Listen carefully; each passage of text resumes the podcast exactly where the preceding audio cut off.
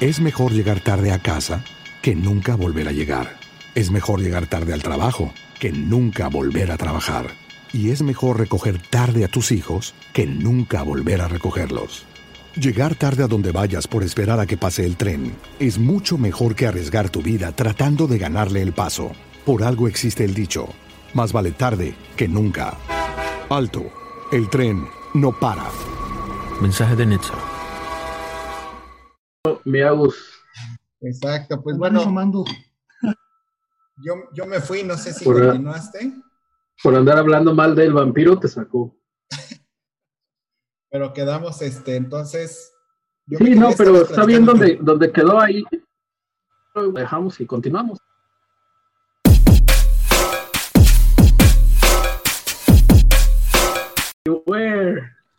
Y eso que evitamos el martes 13. Eh, o sea, eso que es, No funcionó. es, jue- es jueves. Listo, este, La siguiente, eh, yo creo que esta nos tiene que explicar muy bien eh, eh, el mono por qué está en este listado. Kilómetro 31. Uy, buena. Bueno, a mí me gustó en su tiempo cuando fui a ver al cine. adelante, mi verte, por favor, este. Dime, eh, platícanos de, de, de kilómetros. No, sí, está bien, está bien. Dinos. Mira, mm, me gustó, de alguna manera veníamos todavía del cine de Matrix y todo esto. Y eh, se ve que como que le sobraron unos 3 millones de pesos. Dijeron, ay, pues échaselos en efectos especiales. O sea, como que sí le, sí le metieron, pues. En ese sentido estuvo buena. Eh, tiene... Por entonces todavía no me hartaba tanto esto de que, ay, sí, es que los niños son malditos y todo esto. Y esta cosa de, de que tuviera un, un título que, que no necesariamente eh, sea como que exclusivo del español, como dicen, no, pues sí, se, se puede exportar a, a casi cualquier lugar y con el mismo título, kilómetro 31, sin que le pongan ah, el fantasma a todo gas o cosas así. Entonces, eso, eso se, se me hizo bueno. Eh, actuaciones, eh, se aceptan. Eh, también supe que, que tuvo una, una historia fílmica, una historia de producción tanto accidentada que tuvieron que interrumpir y luego reiniciar. Pero sí, me, sí me agradó. No, bueno, obviamente no asusta, no, no- asusta mucho. Ves venir los twists, de alguna manera los ves venir porque pues aceptemos que pues ya todo se ha visto en, cuestiones de terror. Y le hicieron una segunda parte que admito que no he visto porque para empezar se me hizo que la hicieron muchos años después. Y pues no, no supe que fuera buena. No sé ustedes qué opinen. Pues eh, creo que es de las que tenía yo por ahí apuntadas para, para reseñar. Este, yo estoy de acuerdo contigo, mi verte, totalmente. Este, yo la fui a ver por este como, como apoyo que, que, que quería darle como que a las producciones de Lemon Films, porque me gustó mucho Matando Cabos y Trece Miedos y todo esto, ¿no? Yo decía, bueno, estos güeyes están tratando de, de si bien hacer los clichés gringos, pero pues meterlos acá en México y hacer el cine diferente para no estar viendo el mismo cine de, su, de sufrimiento, de, de, clases sociales o de, de malas este, comedias románticas, pues estos ya están metiéndose con, con otras ondas que si bien sí son copias, si quieres, gringas, pero pues arriesgándose puedes saber si, si pega, ¿no? Y, y yo fui con esa idea también igual, igual que, que, lo comentas tú, el título se me hizo también así como esos títulos hindús o, o chinos o japonés o coreanos, ¿no? Kilómetro 31, igual podía haber sido coreana, cabrón, ¿no? Entonces también se me hizo como, como moderno y que no te dice que es de, de, terror más que cuando ves el lobo, ¿no? Pues el lobo sí ya tiene una forma así como picuda, ¿no? Gloob y taquete, ¿no? Ya saben. para, que, para que te des la idea de qué de qué te quiere decir, ¿no? Pero bueno, Eh, en fin, la película realmente es difícil eh, platicarla. Eso sí da miedo para Sí es Este, eh, como les digo, es, es difícil platicar de qué trata, así como hemos platicado de las demás ahorita, porque está, creo que es, es lo que falla de la película, que está revoltosa en ciertos aspectos, como que quisieron hacer un cine de terror eh, emulando o, o- o tomando lo que estaba de moda, que era el cine japonés de terror, como El Aro y todas estas películas, el- el- La Maldición y bla, bla, bla, ¿no? Con una fotografía cansada, yo no sé por qué esos filtros azul, verde, raros. eh, y luego el audio también es difícil escuchar, incluso en el cine no entendía bien lo que decían, creo que eso es una constante en el cine mexicano nuevo. No sé si les pase a ustedes o a los que nos estén viendo. Eh, y muchos detalles que no, que no eh, lograron que la disfrutara al máximo. Lo que sí es que sí, los efectos, como dice el buen Verte, eh, sí le invirtieron bien, esos efectos se me hicieron, si bien entre tratando pues con esta línea de, de efectos de esa época, tirándole a lo japonés, que era lo que estaba de moda, por, por un ratito estuvo de moda todo eso, ¿no? Del el aro, el ojo, todo lo que fuera él y algo, ¿no? El, no sé, este, The Grudge y todo eso. El taquero. Y entonces, este, en esos aspectos tiene para mí como que eh, le atinaron en algo y, y le fallaron en algo, ¿no? Siempre 50-50, 50-50, 50. Lo que sí me gustó muchísimo es que retomaran esta historia de La Llorona, porque bueno, no es spoiler, ya es una película de, de que casi, ¿cuántos años? 15 años Así es. pero no, digo, no está nueva como para, y, y Del- creo que sí la Del 2007. Fíjate, 13 años, es 14. este, y, y bueno, ya no sería spoiler decir de, de qué trata. Cuando yo la fui a ver, honestamente, no, no, no sé por qué no sabía que era de, de eso. Y, y, bueno, yo tengo, igual si hemos platicado este, John y, y, y- y Agus, las veces que platicamos acá en el Mono o allá con Eneas, no si, si les dije que yo tenía algún tipo de, si no obsesión, algún tipo de, de relación con la llorona, ¿no? Y, y cuando lo fui a ver no sabía exactamente qué era eso, yo pensaba que era más bien como este tipo de emulación hacia el cine japonés de moda, transportado al intento mexicano para pues, hacer algo diferente. Cuando, cuando veo que se trata de, de- de esta historia de La Llorona, que pues, ya se ha tratado en, en infinidad de, de películas o medios, eh, todavía como que tiene ese, ese plus para mí que digo, ah, qué chingón, qué bueno que es, entra a la modernidad la, esta narrativa. Lástima, pues, que es una narrativa mu- para mi gusto muy revoltosa, muy rebuscada, cabrón. Este, la hermana, la hermana gemela, el niño, este, la señora de la cabaña, el, el novio que va a buscarla, el, el novio de la gemela, o sea, es, es demas- el policía, medio quieren hacer tipo este, noir también con el, con el detective que está investigando estas, estas, estas muertes. Este, y para mí se me hace rebuscada, pues creo que es un intento muy rebuscado para una historia que podía haber sido simple. No he visto tampoco la secuela, no, no sé si la, la vaya a ver en un, en un futuro porque no, pues no siento que, que merecía secuela, honestamente, con esa, con la primera estaba bien. Todavía hay que verla más para entenderle, pues, porque te digo que se me hizo muy rebuscada, pero se me hace eh, eh, importante ponerla en esta lista, que la tuviéramos porque es como este intento de, si no revivir el cine de, de horror que, que se hace en México, por lo menos meter estos elementos que si son, si no mexicanos, pues latinoamericanos como La Llorona, y con este intento de meterle efectos especiales que, pues, por ejemplo, en las que hablamos anteriormente, como el vampiro o las de Tawada, pues realmente qué efectos había, ¿no? Era puro, Ujú. puro ter- de repente terror psicológico, las tomas y, y uno que otro, unos que otros este, efectos de sangre, ¿no? Pero Y De en más. el, este, y el este murcielaguito de hule así. De hule.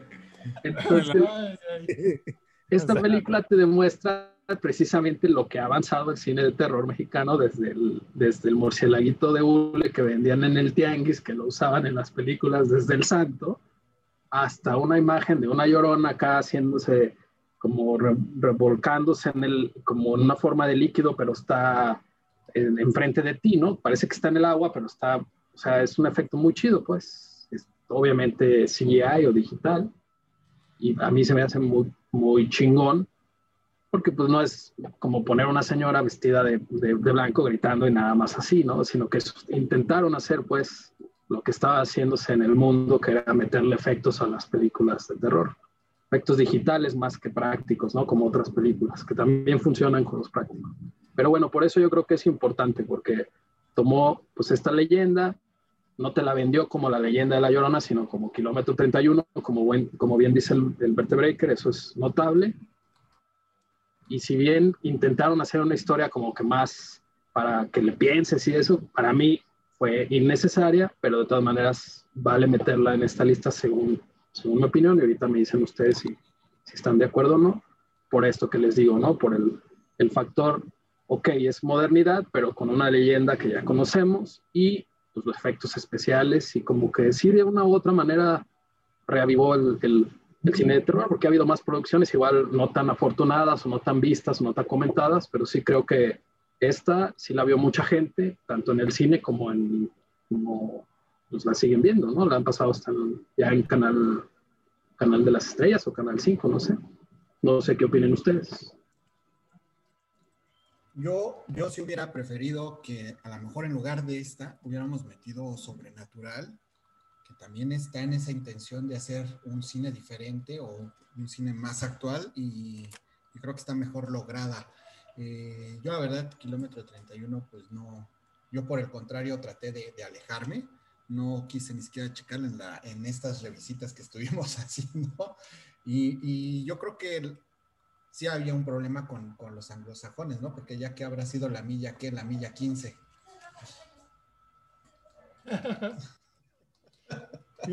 Esa es otra cosa.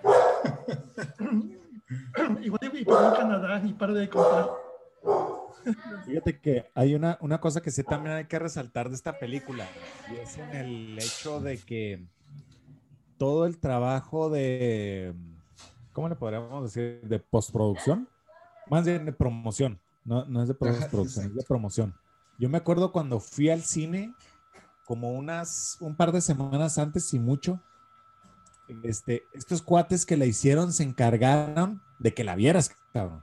O sea, pusieron, no sé si ustedes se acuerdan, si en sus comarcas por ahí llegaron a verlo, pero llegaron a poner unos como especie de, promocionales ahí mismo en el cine. un niño este, ahí recostado en el piso. O sea, era impresionante esa madre. O sea, nomás por ver esa chingadera en medio de donde estaba la sala de usuarios del cine, comprando palomitas y la madre. Todo el mundo le sacaba la vuelta. Todo el mundo. Yo me acuerdo que todo el mundo le sacaba la vuelta porque estaba un niño tirado ahí en el piso. Eh, obviamente con las ropas raídas, mugrosas y la chingada. Y güey, te sacaba de onda. O sea, llegabas al cine a ver, no sé, güey, o sea, no sé en qué año salió esa película, pero llegabas a ver la película que estaba así en el momento, ¿no? Y llegabas a la sala de usuarios del cine y dices, ay, cabrón, pues, ¿qué onda? Y le sacabas la vuelta, el luche. Y de Así, de fijo, les, les puedo apostar de que cualquiera de nosotros, después de que fue al cine y vio a esa madre, fue a ver la mendiga kilómetro 31, O sea, nomás para sacarse el morbo de que chingas era esa cosa que estaba ahí tirada en el piso en medio de la sala de usuarios del cine, ¿verdad? Donde todo el mundo estaba formado que para comprar las palomitas o para, para comprar el boleto, no sé. Y, este, y a mí fue lo que se me hizo muy chingón, o sea, cómo este, este cine de horror, como lo decía anteriormente, este, no, es, no se supedita solamente a la onda de los efectos y de, la, de, la, cinematografía, por así decirlo, que, es este, el, estándar, por así decirlo, de, terror o de horror, sino que se sale un poquito más allá y, trata de envolver al público este, en, en, una dinámica así más, más cercana, ¿no? Entonces, eh, este, este ardid, por así decirlo, publicitario que hicieron ellos, me pareció excelente, ¿no? O sea, la, la, la cuestión de, de, del niño tirado, eh, los carteles, no sé, cualquier parafernalia que hubiera publicitaria ahí en el, en el cine. O sea, me, me, pareció muy, muy chida, muy apropiada, muy pertinente para que la raza jalara, pues, o sea, para jalar a la, a la gente a, ver esta, esta película. Ya independientemente si tú entraras, lo vieras un churro, vieras que no vale madre, o sea, etcétera. Pero, güey, ya te hicieron comprar el boleto, ya estás ahí, ya estás disfrutándola, ¿no? O sea, de alguna manera, pues, ya te hicieron eh, este, hacer el, el, siguiente paso, que no es tanta pelada, o sea, es convertirte, ¿no? O sea, como lo que pasa ahorita en el internet, o sea, una cosa es darle like a un post este, que anuncia cualquier tontería, ¿no? Un, no sé, un bolso, un nuevo este, celular, a convertir a, a, esa persona que le da like a cliente, ¿no? Entonces, eso se me hace muy chingón este, de, de, de la gente que le ingenierió esa, esa onda publicitaria a, a, este, a poner esas, ese tipo de, de, cuestiones, que no lo he visto en otras películas. Eso también es lo loable. y menos mexicanas. Ajá, de, de, la gente que, que, que, que, hizo todo ese tipo de, de, publicidad o de onda mercadológica.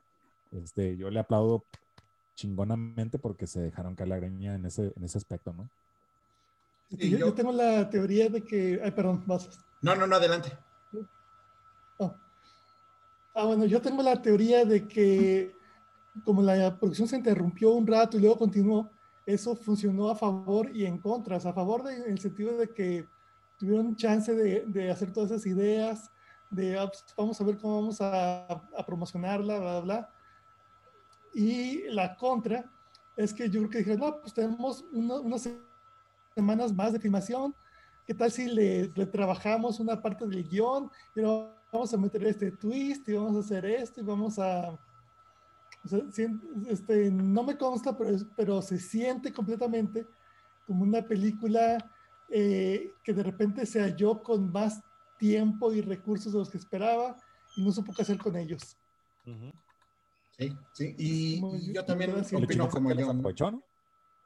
Este, creo que, uh -huh. yo creo que más que lo que le invirtieron a, a, a, efectos, yo creo que más bien le invirtieron bastante fue a la publicidad. Y sí, creo que es, es... Es mejor llegar tarde a casa que nunca volver a llegar. Es mejor llegar tarde al trabajo que nunca volver a trabajar. Y es mejor recoger tarde a tus hijos que nunca volver a recogerlos. Llegar tarde a donde vayas por esperar a que pase el tren es mucho mejor que arriesgar tu vida tratando de ganarle el paso. Por algo existe el dicho, más vale tarde que nunca. Alto, el tren no para. Mensaje de Netza. Icónico, el, este promocional del niño, que parte se veía muy real.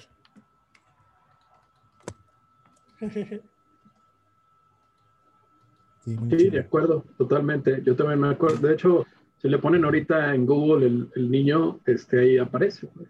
Digo, no, no les aparece así, pues digo, ahí aparece la foto del, del niño y no era. Uy. sí, la foto del niño que, que, comenta John del display este de, de Cinépolis o del cine, esa foto ahí está, ahí se va a quedar para poseer precisamente por eso, porque fue muy llamativa. Entonces, creo que sí tenía, bueno, en mi opinión, si bien no por, no por historia o calidad, si quieres, pero sí siento que llegó en el momento indicado, independientemente que sea buena o mala. Te digo, yo desde el principio que hablé de ella, pues te dije, primero incluso lo, lo, lo que me parecía que no estaba tan, tan bien, pero creo que la publicidad, como ya lo dijeron, creo que estamos de acuerdo todos, eso hizo que, que la mayoría fuéramos a verla, ¿no? Entonces, ya eso ya, ya ganó el cine y ganó el cine mexicano y ganó el horror. Entonces, desde ahí creo que podría calificar para quedar, pues igual si por historia a lo mejor o por calidad puede estar otra, pero siento, por eso yo la quise como mencionar, porque sí me, me dejó un buen, en ese sentido en general, me dejó un buen, un buen sabor de boca, ¿no? Al final de que, ah, bueno, pues es un, estos cuates quieren hacer algo diferente. De hecho, su siguiente película creo que fue otra cosa, fue un heist movie. La, la primera de, de, Matando Cabos fue un, una comedia de este, acción y así se han ido yendo con intentos que unos funcionan y otros no. Y creo que nunca tienen como ese, como la, como el, nunca están como completos, o les falla algo en el guion, o les falla algo en, en, en, algo, ¿no? O la publicidad también, pero creo que esta, la publicidad, como dijo, como dicen todos, pues que estamos de acuerdo, es, fue la mejor, ¿no? Entonces, pónganle ahí en Google niño para que les salga así, cabrón. Y si no lo comparten con 10 personas y se suscriben en este momento, este, van a tener una maldición por 7 años. Les jala la mala suerte. Se les, va a se les va el internet si no comparten ahorita. Pero den la luz, cabrón. y este, y pues bueno, yo nada más eh, eh, sí, reforzar esa parte, creo que esa parte sí es de, de aplaudir el, esfuerzo de intentar hacer algo diferente, ¿no? De que querer eh, cumplir con ciertos estándares y si no nada más con esta película, con esa serie de películas que se hicieron en esa época y, eh, y que creo que ya se perdió un poquito, pero que intentaron hacer las cosas diferentes, ¿no? Y competir realmente con un mercado pues muy, muy fuerte, muy agresivo como puede ser el hollywoodense. Y por la otra yo les quería preguntar, ¿y la, y la segunda parte cómo se llama? ¿Kilómetro 31 y medio? ¿32?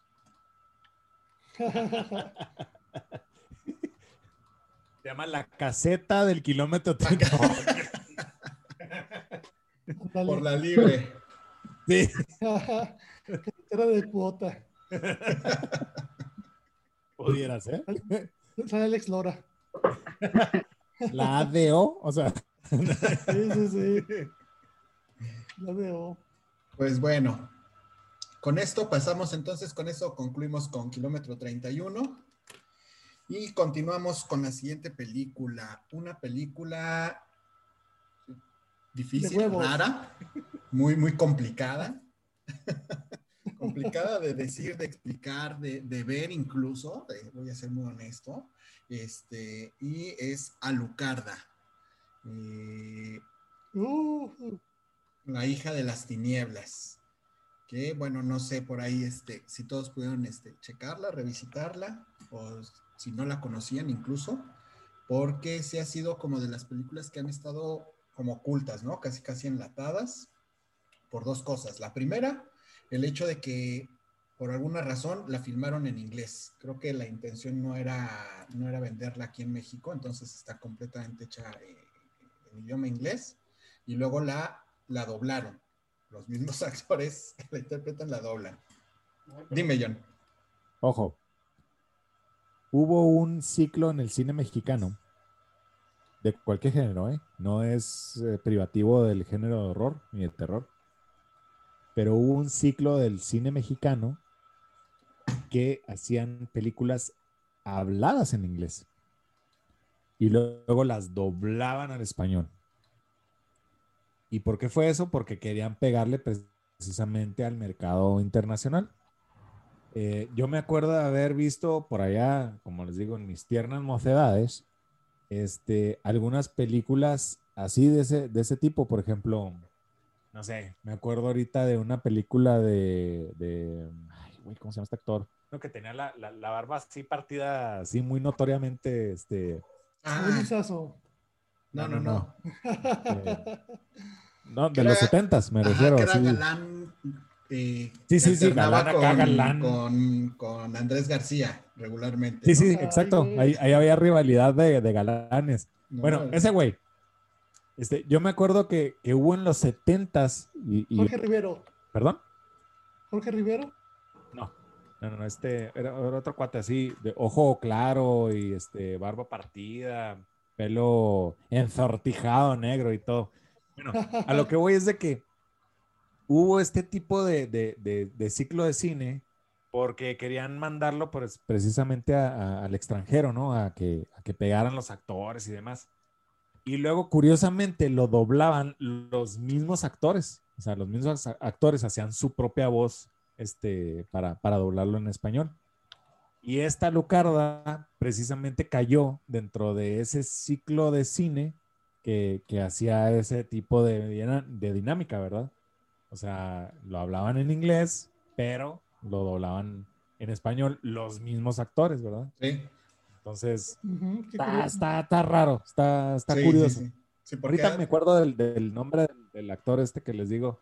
Este es un es una historia como de un triángulo amoroso entre acá raza de la alta sociedad y este están en Acapulco en una supermansión y no sé qué madres.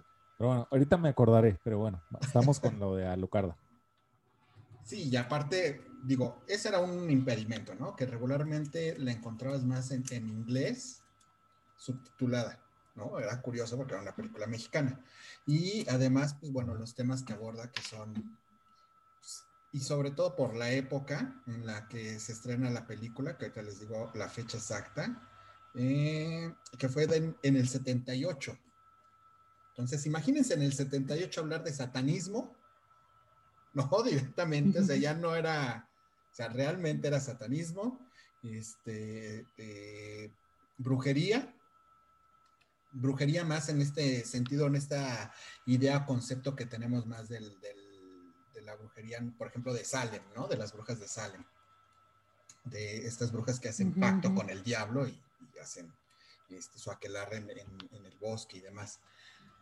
Eh, tortura, ¿no? Eh, muy gráfica, además es como, eh, no tiene, no llega al tanto al gore, pero sí hay bastante sangre y, y todo el ambiente, de hecho, es eh, muy, muy sangriento, ¿no? Este, que ahorita vamos a, a comentar más en qué sentido.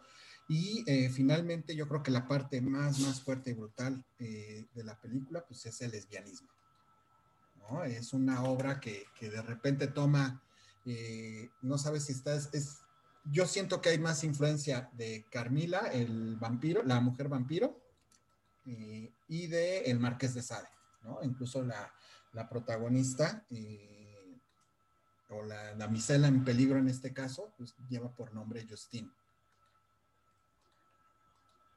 Ujú, qué curioso. Y pues bueno, finalmente, el- ¿de, de qué va la historia? Pues es eh, una chica huérfana que termina en la tutela de, de un convento con estas eh, con una con las monjas, vaya. Y ahí conoce a Lucarda, ¿no? Y a Lucarda eh, la lleva al bosque, empiezan una amistad que pues obviamente termina en una atracción sexual. Y eh, en el bosque se encuentran con un grupo de gitanos los cuales pues las instan, ¿no? A, a- a hacer este rituales satánicos y al, el- finalmente termina en posesión y termina también en una representación eh, gráfica eh, del diablo, ¿no? O sea, realmente aparece eh, Belcebú ante ellas y para firmar este, una versión eh, para adultos de, de Sabrina, la, la bruja adolescente, ¿no? Ay, ay. Pues mira, escuchándolo así como lo platicas, como lo resumes, sí parece una colección de, de vamos a agarrar unos temas de shock value, a ver qué es lo que más espanta a la sociedad, lo que más este, hace que la gente diga "Ah, satanismo, lesbianismo, paganismo, no sé, todo eso, sadismo. Entonces, eh, de, de alguna manera sí, sí siento como que le hicieron con toda intención de, de hacer el shock value. No tengo nada en contra de eso, pero también o sea, es una película que no, no, no sacarías este año, estos años. Eh, saldrían, ah, ¿qué pasó? Este, discriminación contra el LGTB, contra, los, contra las minorías étnicas como los gitanos, contra la libertad, este, libertad religiosa de los satánicos, bla, bla, bla. Sí, es, es, es algo que, que no veríamos ahora. Fíjate que así como 42 lo, años después.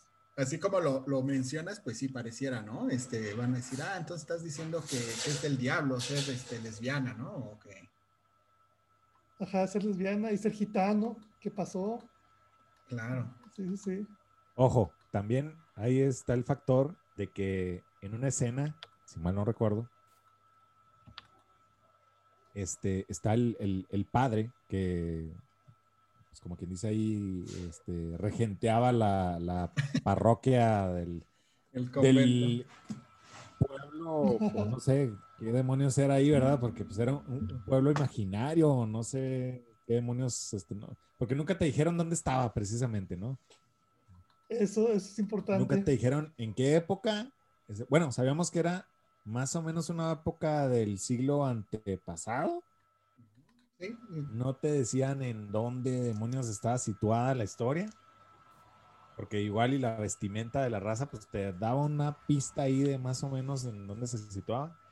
Pero lo que voy es de que el párroco de ahí de, de, de la comunidad, este, en un diálogo que tienen ahí en, en- en una congregación, todas las monjas o, las religiosas de, de- de la comunidad, y él dice la palabra exorcismo, y ¡buay! se hace cuenta como si fuera una bomba atómica que el shockwave así llegaba a todos lados, ¿no? Y ese precisa, eh, precisamente esa, esa pista, eh, yo busqué en qué año se, se hizo esa película y obviamente era posterior al exorcista, El que Exorcista. todos conocimos, cono- conocemos. Sí, sí, sí. Entonces, pues era también un tabú, cabrón. O sea, aparte, como dice Verte, o sea, eh, la homosexualidad, este, el paganismo, este, la, la- la- mencionar al demonio y demás, pues todo eso era un tabú grandísimo. Pues olvídate, ya cuando se mencionaba exorcismo, o sea, la palabra en todas sus letras, puta, o sea, ya te evocaba toda esa imaginería que venía de la película de, de este, que, que habíamos este, tenido oportunidad de ver hace algunos años atrás, ¿verdad? Entonces, pues obviamente tenía ese efecto así como que otra vez, como dice Verte. O sea, si ya traías atravesado la onda lésbica y la onda antirreligiosa, y la onda de todo pedo, y ¡boom! Cabrón, te vienen a, azotar así en chinga la, onda de exorcista, pues no mames, güey. O sea, ya como que es la, fue, fue la cerecita así del pastel, ¿no? Sí, fíjate. No, y aparte es un, un- un collage, ¿no? De, de- de historias, porque de repente ya cuando ya pasa esto del exorcismo, este, ya pasa más a ser como, es muy similar, es prácticamente una calca de, eh, de, de Drácula, ¿no? Cuando empieza a, a enfermar a, las- a la, creo que es a Lucy, si no mal recuerdo, este, y después a Mina, ¿no? Entonces es, es muy similar la- lo que pasa con, con Alucarda, digo con Justin, perdón, que lo que pasa con, con Lucy en, en- en Drácula, ¿no? Que cae enferma, no saben qué es lo que tiene, este, dicen que es un exorcismo, pero todos los, los síntomas son de vampirismo, y este, e incluso después al final termina en una tumba, este, muy a la, la El- eh, eh, Elizabeth Bathory, porque está, eh, que es más como una, una piscina o una bañera, ¿no? Llena de, sangre. Entonces, es- y ya es cuando nuevamente regresa a la vida, ya. Pero lo curioso es que regresa a la vida y es, pero por, por obra y gracia de- del Señor Oscuro, ¿no? No es por, por el vampirismo. Entonces, es una combinación muy extraña. Y tiene una parte también eh, central ahí que, como dices, si ya no tuviste suficiente con, con, con la sangre, con el lesbianismo, con los desnudos, ¿no? Este, con los ritos satánicos. Si no tuviste suficiente, ahí te va el debate entre ciencia y religión, ¿no? Este, entra en, en escena el doctor que empieza a criticar fuertemente a- al, al padre, ¿no? Y decirle, si ella estaba enferma, esto era cosa de la ciencia, no de un exorcismo, ¿no? Y usted la mató. Y, y se vuelve un poco también como el exorcismo de Emily Rose, ¿no? Donde entonces ya él, como hombre de ciencia culpa al padre por, por sus creencias y los empieza incluso a, a- a confrontar directamente y a decirles que por ser unos pueblerinos ignorantes, este, pues terminaron por matar a Justin, ¿no? Este, que después nos damos cuenta que, que, pues, no estaba tan, tan muerta, ¿no? Mm, Oye, es, es mi sospecha, o bueno, estaré muy tonto, ¿verdad? Pero bueno. Este, es mi sospecha, o el gitano que, que invita ahí a, a estas morras a, a hacer su, su, como que, pues como si, como que su ritualilla y raro. Ah, sí, a, invocar. ¿no? A- ¿Cómo? A invocar a Satanás completamente. Sí, sí, o sea, sí, sí. Es el doctor que precisamente está a justicia a toda la raza que, ah, este, eh, no sé, que, que les, que las culpa de, de, de- ¿cómo se dice? De, de ser unas supersticiosas y demás, ¿no? O sea, sí es el mismo, ¿verdad? Brooks es el, el actor, ¿no? Ajá, sí, ¿Será? exacto.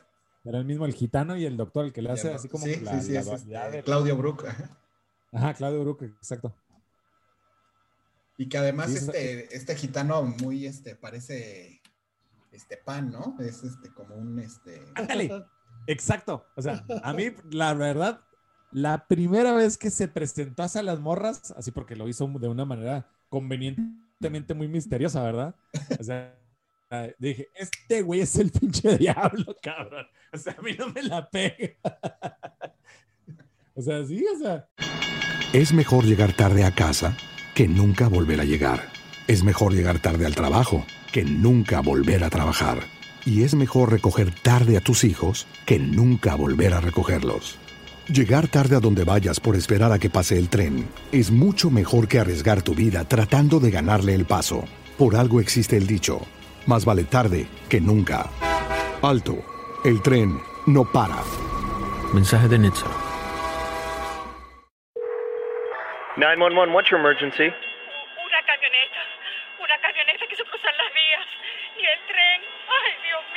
Señora, ¿me estás diciendo que un tren le pegó a una camioneta? Sí.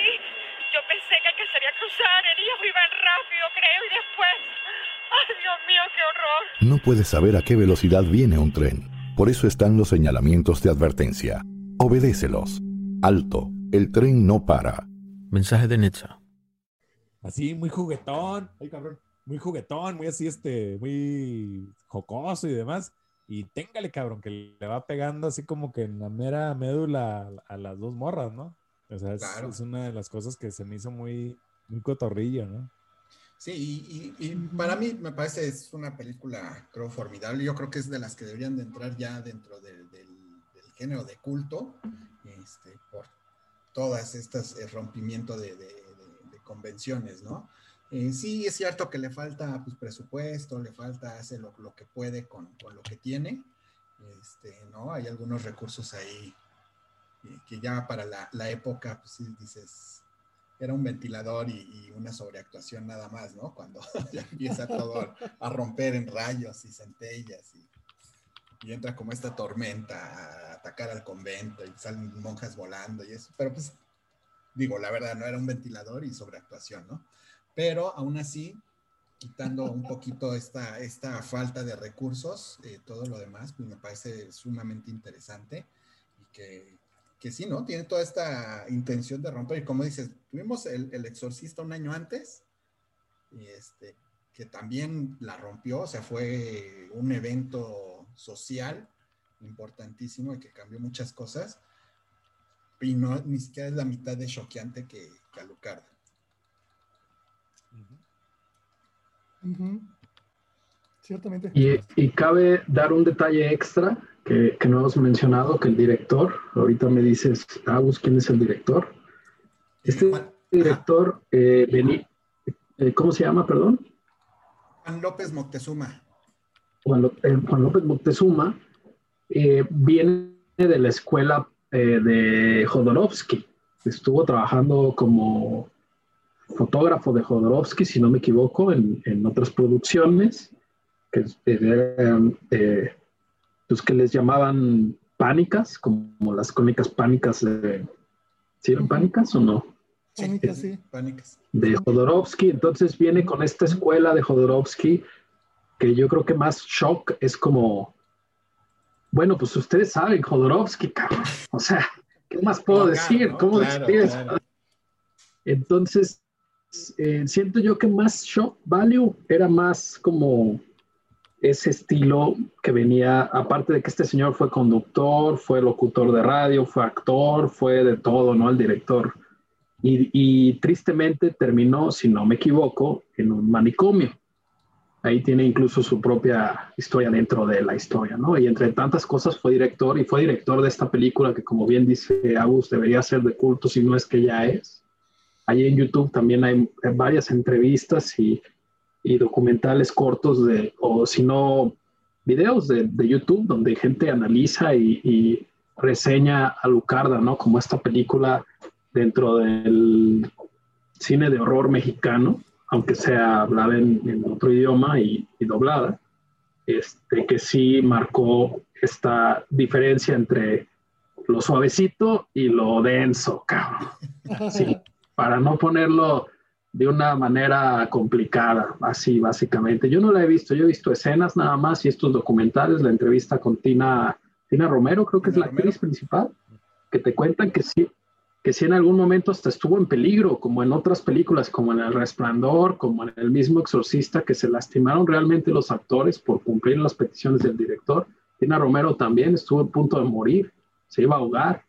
Entonces, usted esto te habla de un valor de producción, no tanto de, de como dice Agus, sí es cierto, a lo mejor había bajo presupuesto, pero un valor de producción desde los actores hasta toda la gente involucrada. No sé cuánto tiempo se llevó la película, pero una inversión de tiempo eh, en, en, en, gente, ¿no? También.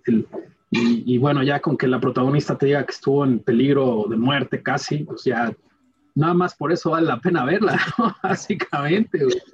Sea, ¿qué, ¿qué, tanta inversión deja el dinero, deja la producción, sino que lo que, lo, que querían hacer y, y, con qué pasión a tal grado de estar en ese peligro, ¿no? Entonces, eh, todo alrededor de la, de la película, incluso el director, su propia historia es interesante, entonces también es recomendable. Esa sí no, no sé si está en YouTube.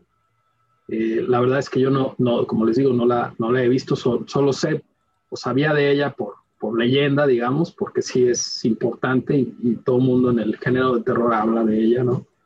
Y, y, en YouTube sí hay estos documentales, pero pues hay que buscar la película y hay que verla definitivamente para, pues sobre todo para agradecer el trabajo que hicieron en esa época, 1978 este, y, y, en México y todo lo que todo lo que puede haber detrás que, que, pueden descubrir por ahí en esos videos que les comento de YouTube, yo creo que hacen que valga la pena, ¿no? Esta, esta sí es una de las que definitivamente por ese, por ese grado de que está por ahí escondida, o sea, que no está libremente ahí para que la veas, todavía más debemos ir a verla, ¿no? Entonces, ese sería mi, mi aportación o comentario de Alucarda. Que por cierto, Alucarda, si le quitas la A, al revés, dice Drácula. Sí, sí. Está chido. Y, y, aquí, como dices, y, y no era, bueno, eh, sí es cierto que, que, sí, sí tiene como esta intención de, de, de, golpear al espectador, pero, pero no golpearlo en el sentido o en, la, en, el buscar la taquilla fácil, ¿no? Al decir, oh, este, toma esto para que vengas a ver la película, ¿no? O para que estés, este, sino realmente eran como estas sacudidas, como dices, muy, muy en la onda de, de Jodorowsky, ¿no? De que sí te daba esa sacudida visual, sobre todo, este, y, sugerida, pero no porque quisiera el, el pasar ¿no? al renombre de ah, el cineasta más choqueante de la historia, ¿no? sino porque realmente buscaban moverte ¿no? en, la, en la cabeza realmente, las emociones, los sentimientos, que te cuestionaras, ¿no? que, que realmente, eh, digo, por ahí, pues, este, efectivamente Moctezuma trabajó con él en, en Fando y Liz y en, en El Topo no más recuerdo, fue con las que trabajó con Jodorowsky. Pues digo, tan solo con el topo, ¿no? A lo mejor Fan de Liz es más, este, todavía más leve en ese sentido, eh, pero pues ya el topo sí es completamente eh, contestataria, ¿no? Incendiaria incluso. Y yo creo que en ese sentido aquí es lo que, lo que busca también a Lucarda, ¿no? Este, eh, alzar la voz, no tanto para llamar la atención, sino para sacudirte algo ahí en, en la cabeza y hacerte cuestionar cosas, ¿no? Totalmente de acuerdo. Así es, así es. Y pues bueno, ¿algo más sobre Alucarda? No. Creo que casi todas las que están en el listado, o por lo menos la mitad, las pueden encontrar en YouTube seguramente. Uh -huh. ¿No? Entonces, bueno, con esta nos vamos ahora un poquito más también en el tiempo.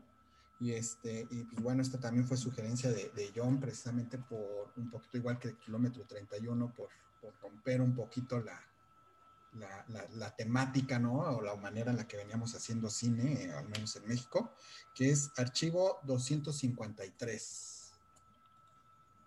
Oh, sí. Miren, vamos a dividir las películas en dos para hacer blanco y negro aquí todo este desmadre, ¿no? Hay películas que la gente la considera una buena película. Hay gente que considera todo un pinche churro, güey. O sea, o simple. Pero, ojo, como había notado así al principio y lo hice con toda intención precisamente de llegar hasta este punto, es de que la gente que hace este tipo de películas eh, se enfrenta a retos, o sea, muy, muy, muy este, exigentes, ¿no? O sea, realmente hacer una película de comedia romántica, pues no exige más de que el guion sea relativamente inteligente Eh, y que te lleve a ciertos lugares que tú a lo mejor hasta has experimentado, ¿verdad? Y, y que te identifiques con los personajes y punto, ya. O sea, cumplió su cometido y probablemente te lleves un buen sabor de boca cuando termines de ver la película. Pero, vuelvo a lo mismo. En las películas de horror o de terror, es un esfuerzo extra porque toda esa parafernalia que tú vas a ponerle enfrente al espectador realmente tenga verosimilitud. Y es un esfuerzo sumamente pues, titánico, ¿no? O sea, parecer que eso tenga que comprártelo a alguien, ¿no? En ese sentido, por ejemplo, esta película, El Archivo, eh, relata la historia de unos chavales ahí que intentan hacer una investigación paranormal en un sitio que está a punto de ser demolido, que es un hospital psiquiátrico.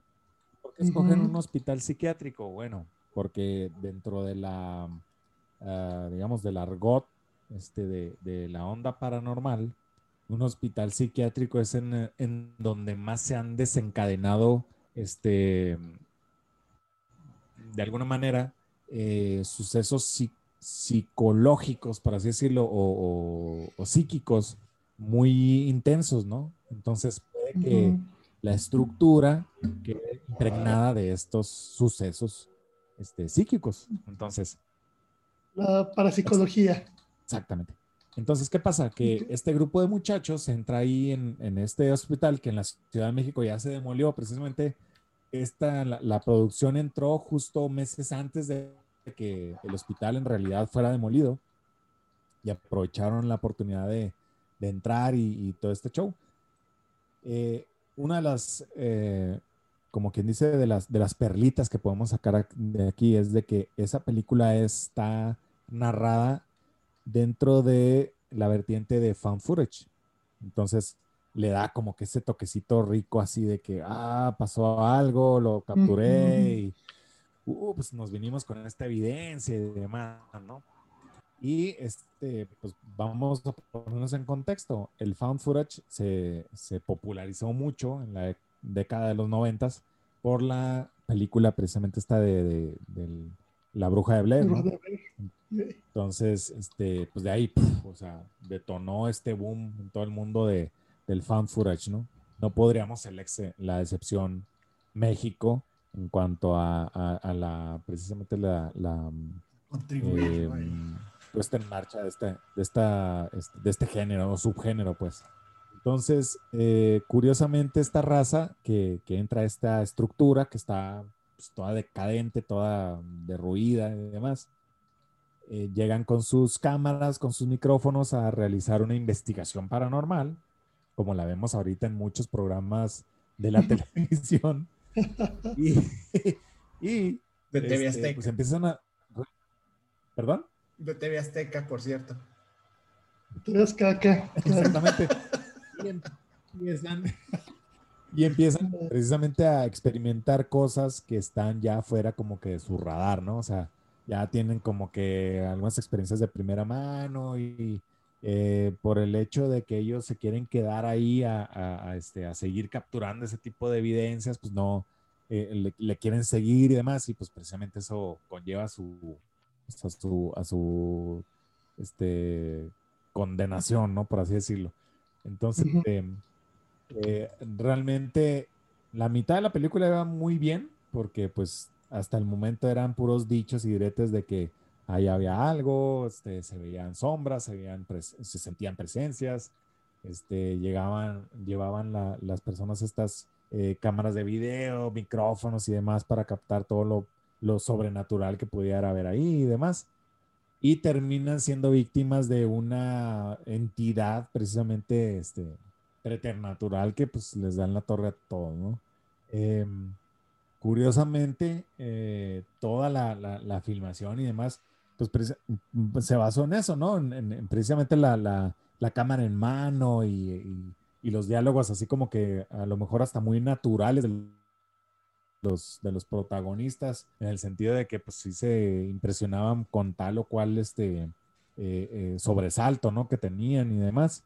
Y eso es lo que le da como quien dice la, frescura este, a este material. Entonces, eh, curiosamente también, muchas de las cosas que, que hacen o que, o que hicieron pues en, en la producción forma parte de, de mucho del, del- del bagaje, por así decirlo, investigativo de la raza que va eh, en programas reales, bueno, reales es- en determinado momento Sí, sí. Ajá, a, este, a esos lugares y como que eso como que le da cierta verosimilitud a, la, a, a todas las secuencias que, que pasan por ahí, ¿no? Que tiene muchos cortes, ¿no? Es, no, no es una secuencia así este, fluida y seguida como lo puede ser algunas películas que ya hemos visto a lo mejor en, en, en algún otro momento, ¿no? Pero sí, este, te tiene como que al filo de la, de, de la silla, o sea, el, el ver qué, qué onda, ¿no? a la viéndolo en, restro- en retrospectiva, este, yo por ejemplo lo, lo veo así como que muy, eh, eh, algunas escenas muy forzadas, algunas escenas así muy, muy necesarias, pero este, en realidad como, como que cumple de alguna manera su, su cometido, ¿no? De, de, de que a ti te meta en el ambiente en el que están, a ti te meta en, la, en, en el contexto en el que la, la raza esta está, y que ya como que a tres cuartos de la película digas, no mames, ya me quiero salir a la chingada aquí, o sea, no mames, pendejos están aquí siguiendo, o sea, están tercos y tercos y tercos en, en encontrar alguna evidencia, ya sálganse a la chingada, o sea, no mames, o sea, Yo siento que estaban buscando las drogas que se habían quedado del hospital. el, el, el clonas, ¿no? O sea, El, boti- el botiquín. Sí, sí, sí. Sí, el botiquín de los, de los médicos. Entonces, eh, este, a mí eso es lo que se me hizo muy padre, de que lo supieron llevar así suavecito por, por, donde, por donde ellos querían. Pero, o sea, la, la, mm, ¿cómo les diré? La ventaja y la perdición de esta película fue ya meterle el típico monstruo, ¿no? O sea, el típico Mm. monstruo que te va a asustar, que anda atrás de ti, que es el depredador y que realmente en algún momento pues puede agarrar algún miembro de tu equipo y pues te va a chingar, ¿no? O sea, eventualmente vas a ver madre porque pues ahí está y pues ni modo, ¿no? Entonces, eso hasta cierto punto a mí como que, ah, o sea, sí me sacó de onda, pero bueno, llegó a este listado porque precisamente eh, yo me identifico mucho con esta raza, porque en algún momento yo fui parte así de, de, de un equipillo ahí de, de, de investigación silla y demás. Y este, sí, sí, sí, o sea, eh, yo me juntaba con un grupito de raza que aquí en mi ciudad este, realizaba ciertas este, indagatorias ahí en, en, en función de que gente les, les decía, oigan, acá se aparece algo y quieren ir a ver o, este, porque pues, hay una niña o un niño o un, este, una- un viejito o algo que se aparece por ahí este, eh, pues, asusta a la gente y ya no vienen aquí más o, o no puedo rentar mi casa, Ah, caray. muchas cosas, ¿no? Entonces ahí vamos a ver qué, qué era lo que pasaba y demás. Perdón. En la mayoría de las veces nunca encontrábamos, obviamente, o sea, nada que, que dijera que ese lugar estaba embrujado o que o, o conseguíamos evidencias paranormales o demás, salvo las, los testimonios de las personas o de los testigos que habían llegado a esa conclusión y demás. Pero pues la adrenalina estaba, este, el lugar ahí estaba, tétrico, oscuro, este, solo, misterioso y demás, ¿no? O sea, estaba chido. Pero este, realmente ahí con lo que esta película explota precisamente es ese morbo así de entrar a esos lugares en donde se supone que hay algo y que precisamente hay gente que entra valiéndole madre todo y que pues va a ver qué, qué hay, ¿no? Y muchas de esas cosas así como que em, suelen ya pasar en muchos programas de televisión ahorita en, en- en la actualidad y este, pues obviamente se, se suele dar un seguimiento muy sensacionalista a, a este tipo de, de, de- pues sí, de- no, no quiero llamarle evidencias, pero pues de, sucesos, pues. Entonces, este, es lo chido y lo atractivo de esta película y ojalá ustedes la puedan este, ver y demás, porque sí está mm, pues entretenida, está palomerona, está, este, está padre, ustedes a lo mejor van a pensar lo mismo que yo, ya sálganse de ahí a chingada, o sea, ¿qué, qué están haciendo ahí? ¿Verdad?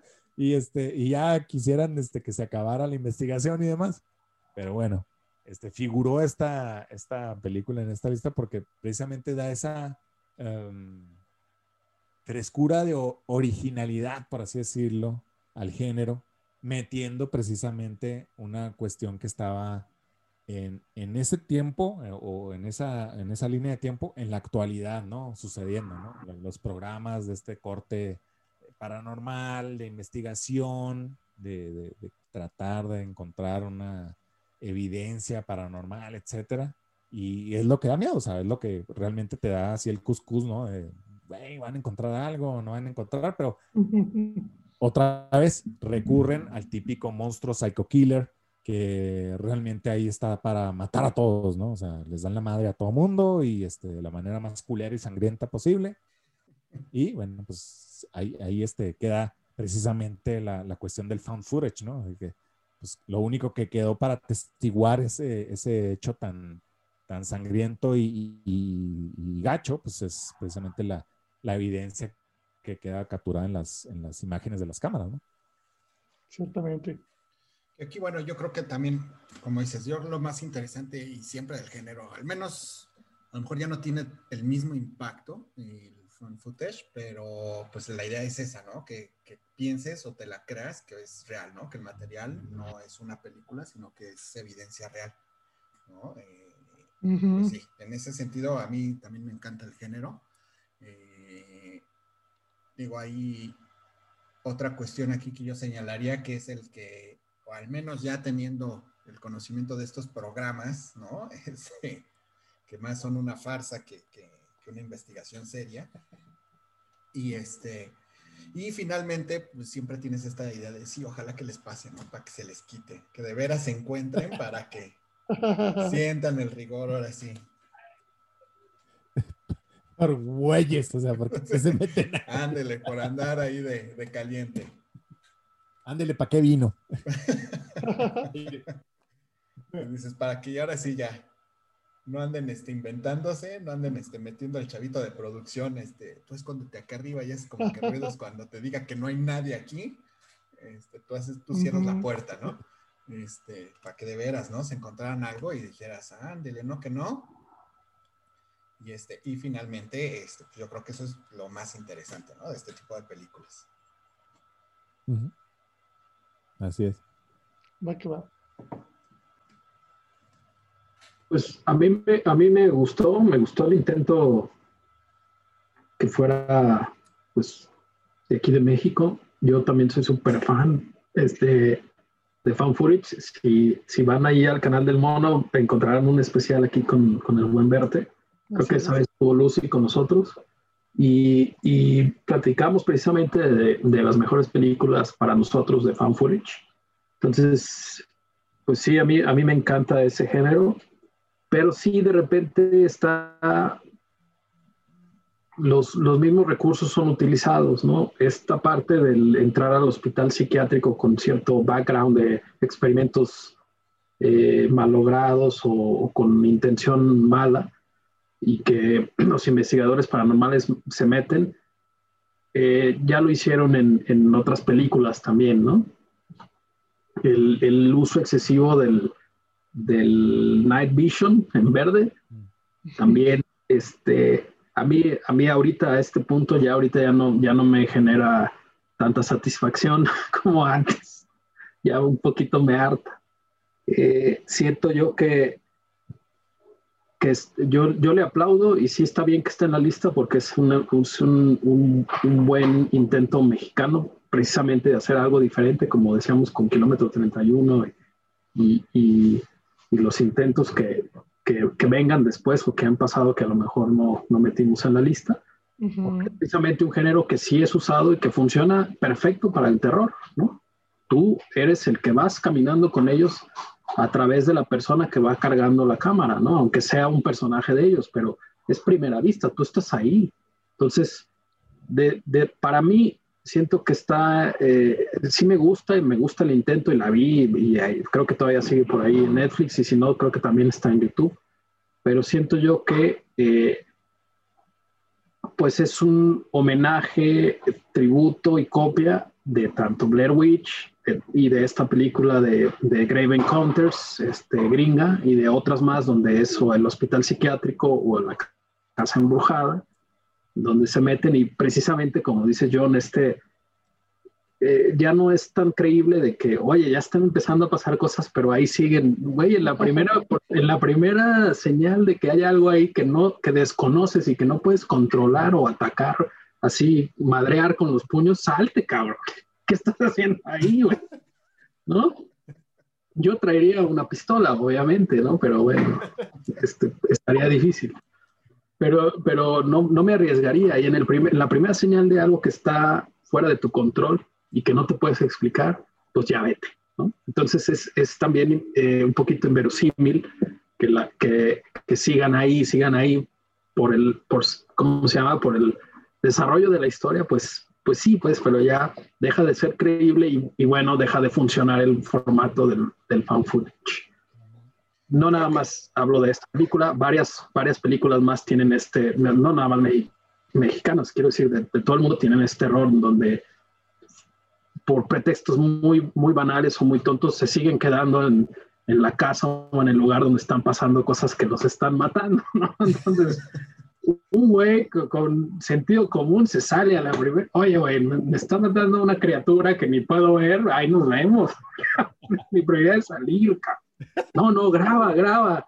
No, no, este, vamos a buscar, hay que separarnos. ¿Cómo, cabrón? Separarnos, güey. Típico. Pero bueno. Hola, güey, mejor. A mí me gustó, este, cuando la vi me gustó mucho y me emocionó que fuera mexicana porque eh, mi deseo sería hacer algo así, ¿no? Entonces, no puedo decir más este, cosas negativas, igual tiene, tiene fallitas, tiene incongruencias, pero creo que todas las fan footage tienen, este, y todas se van a medir contra Blair Witch, ¿no? Porque fue en el momento y fue el boom, aunque hubo antes otras, ¿no? Pero esa fue la que pegó con todo. Entonces, de ahí para acá. Entonces, todas van a tener eso, ¿no? Todas van a tener el cliché de alguien hablando a la cámara o, de, o del principio que diga esto es lo que encontramos, se perdieron los chavos, pero encontramos este video y esto es lo que nos, dijo el video.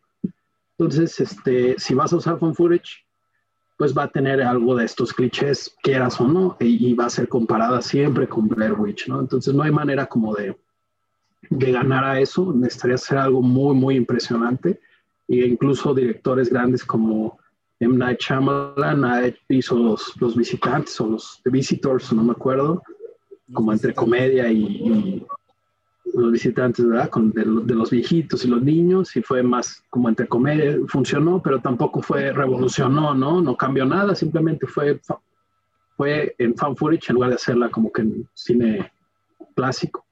Y, y otras más, ¿no? Ha habido de todos los temas por haber, ¿no? A mí lo que sí se me hace que, que debamos incluirla en la lista es porque es, es mexicana y se atrevieron a usar este formato que por, también por, por económico, por economizar, funciona, ¿no? Y más en terror. Así que para mí está bien, está perfecto y la volvería a ver y la recomiendo también, si la pueden ver.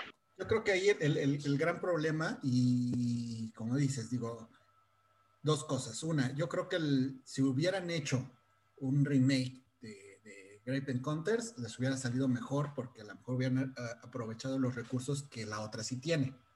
¿no? Este, que el primero es la justificación por qué seguir grabando. Eh, número uno, en, en Grape Encounters, pues están atrapados, no pueden salir.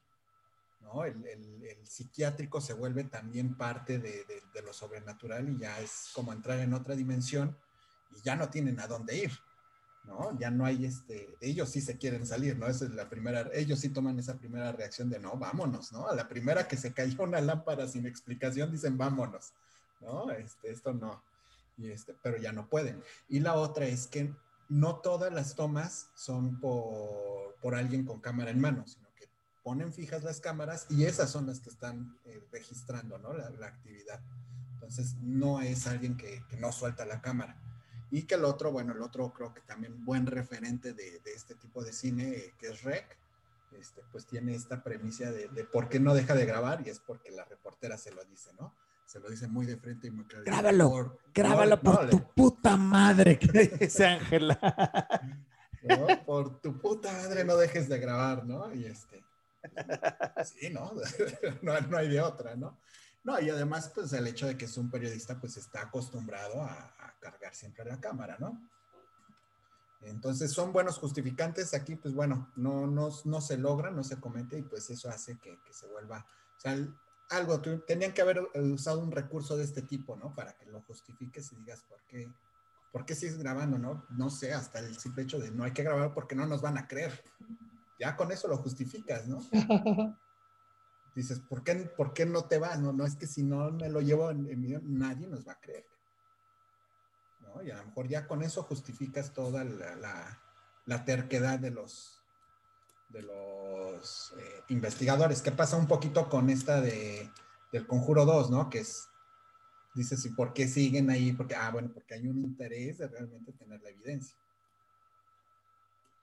Fíjate que en ese aspecto de que dices de los Warren con, con lo del conjuro, yo creo que más apegada a esta, a la, de, a la del archivo, es la de ah, The Haunting of ah, John Wayne Gacy, creo que se llama la película.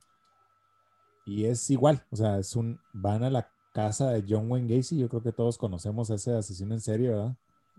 Que se vestía como ay, ajá, que se vestía como payaso para amenizar ciertas fiestas infantiles que se llamaba Pogo Ujú. y este van unos investigadores para, investigadores paranormales a este a la casa de este cuate en donde se supone que se encontró no, no se supone se encontraron decenas de cuerpos ahí en el sótano este apilados y demás y entran a la casa y ponen precisamente cámaras por todos lados fijas.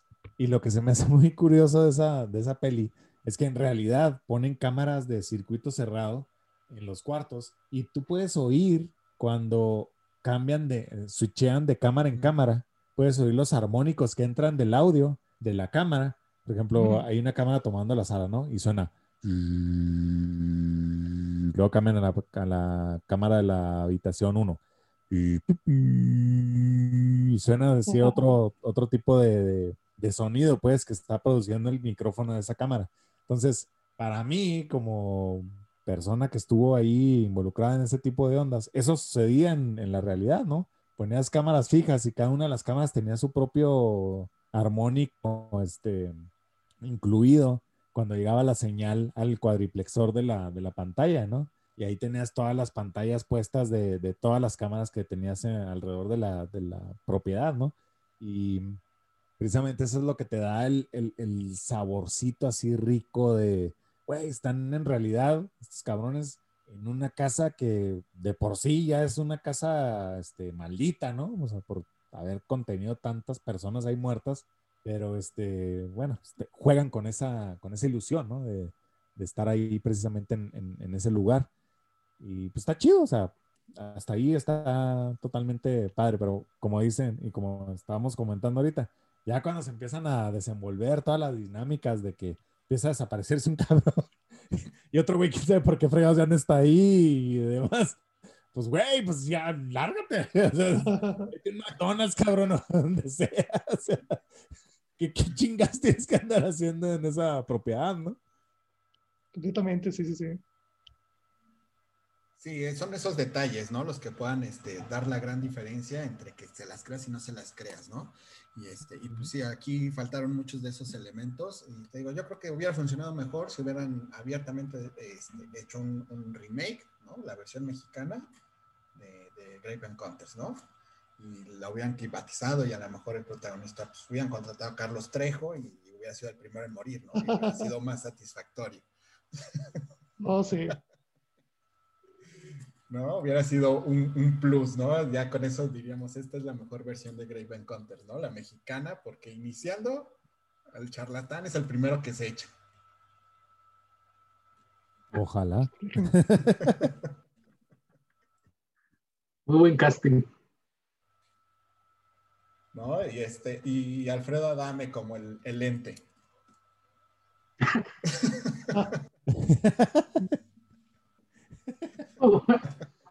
¿No? El sidekick. Qué chido.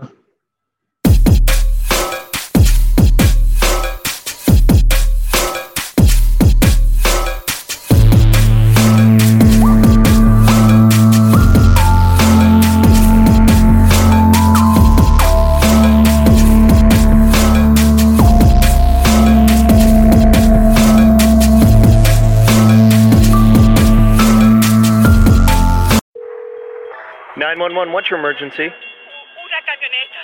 Una camioneta quiso cruzar las vías. Y el tren. Ay, Dios mío. Señora, ¿me estás diciendo que un tren le pegó a una camioneta? Sí, yo pensé que alcanzaría a cruzar. Ellos iban rápido, creo. Y después. Ay, Dios mío, qué horror. No puedes saber a qué velocidad viene un tren. Por eso están los señalamientos de advertencia. Obedécelos. Alto. El tren no para. Mensaje de Necha.